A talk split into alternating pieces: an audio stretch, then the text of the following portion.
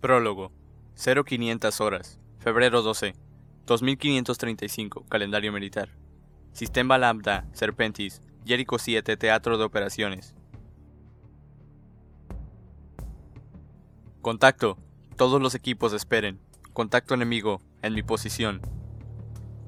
El jefe sabía que había probablemente más de 100 de ellos. Los sensores de movimiento rebasaban la escala. A pesar de eso, él quería verlos por sí mismo.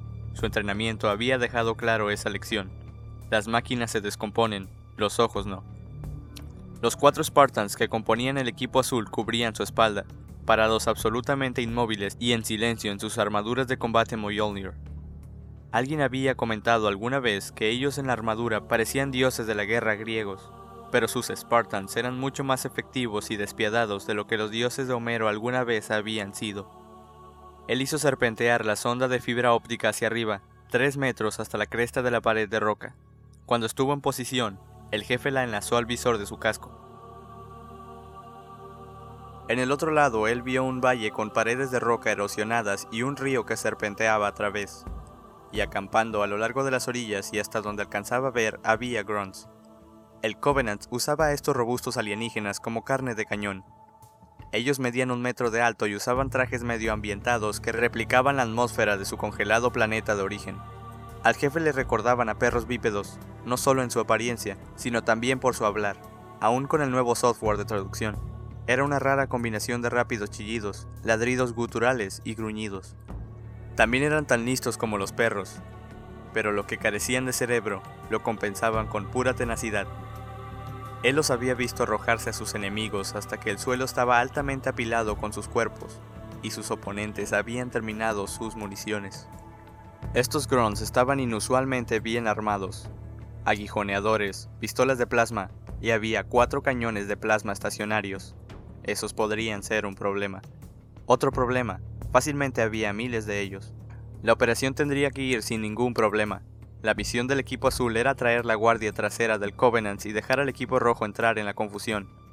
El equipo rojo entonces plantaría un arma nuclear táctica Havoc. Cuando la siguiente nave Covenant aterrizara, bajara sus escudos y empezara a descargar sus tropas, obtendrían una sorpresa de 30 megatones. El jefe desconectó la sonda y dio un paso hacia atrás desde la pared de roca. Pasó la información táctica a su equipo a través de un canal com seguro. ¿Cuatro de nosotros? Susurró Azul 2 en el enlace. ¿Y miles de ellos? Muy pobres probabilidades para los pequeñines. Azul 2, dijo el jefe. Te quiero ahí arriba con esos lanzacohetes Jackhammer. Saca los cañones y afloja al resto de ellos. Azul 3 y 5, ustedes me siguen. Nosotros estamos en control de la multitud. Azul 4, tú preparas el tapete de bienvenida. ¿Entendido? Cuatro luces azules parpadearon en su visor, conforme su equipo reconocía las órdenes. En mi marca. El jefe se agachó y se alistó. ¡Marca! Azul 2 saltó elegantemente a la cima de las rocas, tres metros hacia arriba. No hubo ningún sonido mientras el Spartan y la armadura Mjolnir de media tonelada aterrizaban en la roca caliza. Ella levantó el lanzador y corrió a lo largo de la cima. Ella era el Spartan más rápido en el equipo del jefe. Él confiaba que los Grunts no pudieran rastrearla durante los tres segundos que estaría expuesta. En una rápida sucesión, Azul 2 vació los tubos del Jackhammer, tiró un lanzador y entonces disparó los otros cohetes igual de rápido. Los proyectiles pasaron disparados dentro de la formación de Grunts y detonaron. Uno de los cañones estacionarios volcó, devorado en la explosión, y el cañonero fue lanzado al suelo. Ella se deshizo del lanzador, saltó hacia abajo, rodó una vez y estaba de nuevo en pie corriendo a toda velocidad al punto de reencuentro. El jefe Azul 3 y Azul 5 saltaron sobre la cresta. El jefe cambió a infrarrojo para ver a través de las nubes de polvo y el humo de los escapes, justo a tiempo para ver la segunda carga del Jackhammer impactar su objetivo. Dos flores de luz, fuego y truenos consecutivos diezmaron las filas frontales de los guardias Grunts y, más importante, convirtieron al último de los cañones de plasma en ruinas ardientes. El jefe y los otros abrieron fuego con sus rifles de asalto MA-5B una rociada completamente automática de 15 balas por segundo, balas que penetran armaduras, desgarraban dentro de los alienígenas y hacían explotar los tanques de metano que cargaban. Gotas de flama trazaban arcos salvajes mientras los grons heridos corrían en confusión y miedo.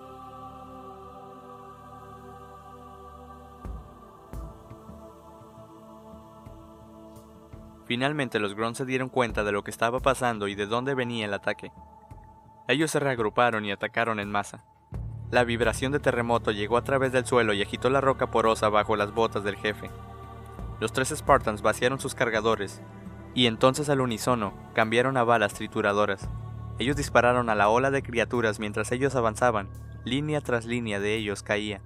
Algunos más mataban a pisotones a sus camaradas caídos. Agujas explosivas rebotaban en la armadura del jefe, detonando mientras golpeaban el suelo. Él vio la luz de un perno de plasma, dio un paso a un lado y oyó el aire crepitar donde él había estado parado medio segundo antes. Soporte aéreo Covenant acercándose, reportó Azul 4 en el enlace COM. Su tiempo de llegada estimado es de dos minutos, jefe. Entendido, dijo. Azul 3 y 5, mantengan fuego por 5 segundos. Después retírense. ¡Marca! La luz de estado parpadeó una vez, reconociendo la orden. Los Grunts estaban a tres metros de la pared. El jefe arrojó dos granadas. Él, Azul 3 y Azul 5 saltaron hacia atrás de la cresta. Aterrizaron, giraron y corrieron. Dos golpes sordos reverbaron a través del suelo. Aún así, los ladridos y chillidos de los Grunts aproximándose ahogaron el sonido de la explosión de las granadas. El jefe y su equipo corrieron el medio kilómetro de la árida ladera en 32 segundos cerrados. La colina terminó abruptamente, en una caída libre de 200 metros directo al océano. La luz de Azul 4 irrumpió el canal COM. El tapete de bienvenida está colocado, jefe. Listo cuando tú lo estés. Los grunts parecían una alfombra viva de piel azul acero, garras y armas cromadas. Algunos corrían a cuatro patas por la ladera, ladraban y aullaban, aullaban por la sangre de los Spartans. Extiende la alfombra, el jefe le dijo a Azul 4. La colina explotó. Nubes de piedra renisca pulverizada, fuego y humo se lanzaron hacia el cielo. Los Spartans habían enterrado unas minas antitanque Lotus en un patrón de tela de araña, temprano esa mañana. Arena y pequeñas piezas de metal rebotaban en el casco del jefe. El jefe y su equipo abrieron fuego nuevamente, disparando a los grunts que estaban vivos todavía y luchando por levantarse. Su sensor de movimiento mostró una advertencia. Había proyectiles acercándose a las 2 en punto del reloj, a velocidades de más de 100 km por hora. Cinco Banshees voladores Covenants aparecieron sobre el acantilado. Nuevos contactos, todos los equipos, abran fuego, ordenó. Los Spartans, sin dudar, dispararon a los alienígenas voladores. Los impactos de bala rebotaban de la armadura quitinosa de los voladores. Se necesitaría de un disparo con mucha suerte para golpear las cápsulas antigravedad al final de las cortas alas de un metro. El fuego obtuvo la atención de los alienígenas. Sin embargo, lanzas de fuego eran cortadas por los puntos de armas de los Banshees. El jefe rodó hacia adelante y volvió a estar en pie. El suelo árido explotó donde él había estado un instante antes. Glóbulos de vidrio derretido rociaron a los Spartans. Los Banshees gritaron sobre sus cabezas, se inclinaron mientras giraban agudamente para dar otra pasada. Azul 3, Azul 5, maniobra teta, llamó el jefe. Azul 3 y Azul 5 le dieron la señal del pulgar arriba. Se reagruparon al borde del precipicio y aseguraron a los cables de acero que colgaban a lo largo de la pared de roca. ¿Preparaste los barriles con fuego o con metralla? preguntó el jefe. Ambos, respondió Azul 3. Bien. El jefe tomó los detonadores. ¡Cúbranme! Los barriles no habían sido hechos para derribar objetivos voladores. Los Spartans los habían puesto ahí para arrastrar a los Grunts. En el campo de cualquier manera, tenían que improvisar. Otro dogma de su entrenamiento, adaptarse o morir. Los Banshees formaron una V voladora y volaron en picado hacia ellos, casi rozando el suelo. Los Spartans abrieron fuego. Proyectiles de plasma supercalentado de los Banshees puntearon el aire. El jefe esquivó hacia la derecha, luego hacia la izquierda. Se agachó. Su puntería estaba mejorando. Los Banshees estaban a 100 metros, luego a 50 metros. Sus armas de plasma podrían reciclarse lo suficientemente rápido para hacer otro disparo. A ese rango, el jefe no estaría esquivando. Los Spartans saltaron hacia atrás al precipicio, con sus armas todavía disparando. El jefe saltó también, y golpeó los detonadores. Los 10 barriles, cada uno lleno con napalm, municiones gastadas y cubiertas trituradoras, habían sido enterrados a unos metros de la orilla del precipicio sus bocas a un ángulo de 30 grados.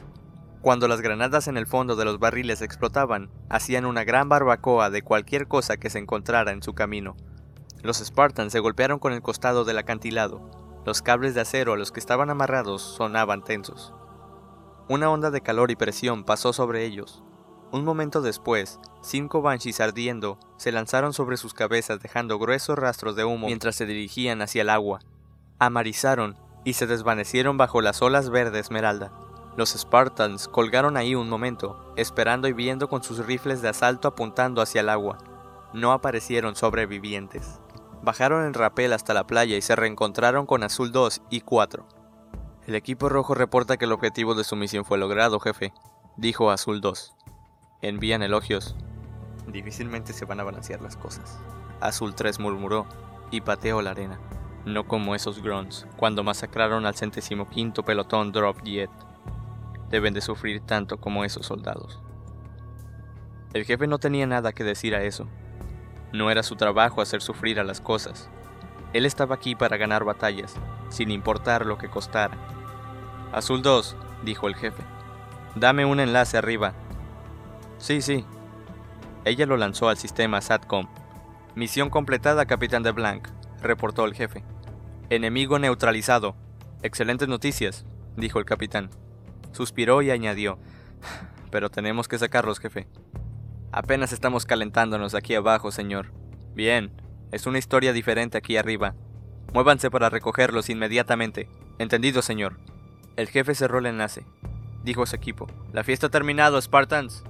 Nos vamos en 15. Trotaron a doble velocidad los 10 kilómetros de playa y regresaron a su nave de desembarco, un Pelican, arañado y abollado de los tres días de difícil lucha. Abordaron y el motor de la nave se quejó al revivir. Azul 2 se quitó el casco y se rascó el nacimiento de su cabello castaño. Es una pena dejar este lugar, ella dijo y se inclinó contra la portilla. Solo quedan unos pocos. El jefe se paró a su lado y miró hacia afuera mientras se levantaban en el aire. Había amplias planicies de palmeras y hierba, la extensión verde del océano, una banda de volutas de nube en el cielo y soles rojos poniéndose. Habrá otros lugares por los que pelear, dijo. ¿Habrá? susurró ella. El Pelican ascendió rápidamente a través de la atmósfera. El cielo oscureció y pronto solo las estrellas lo rodearon.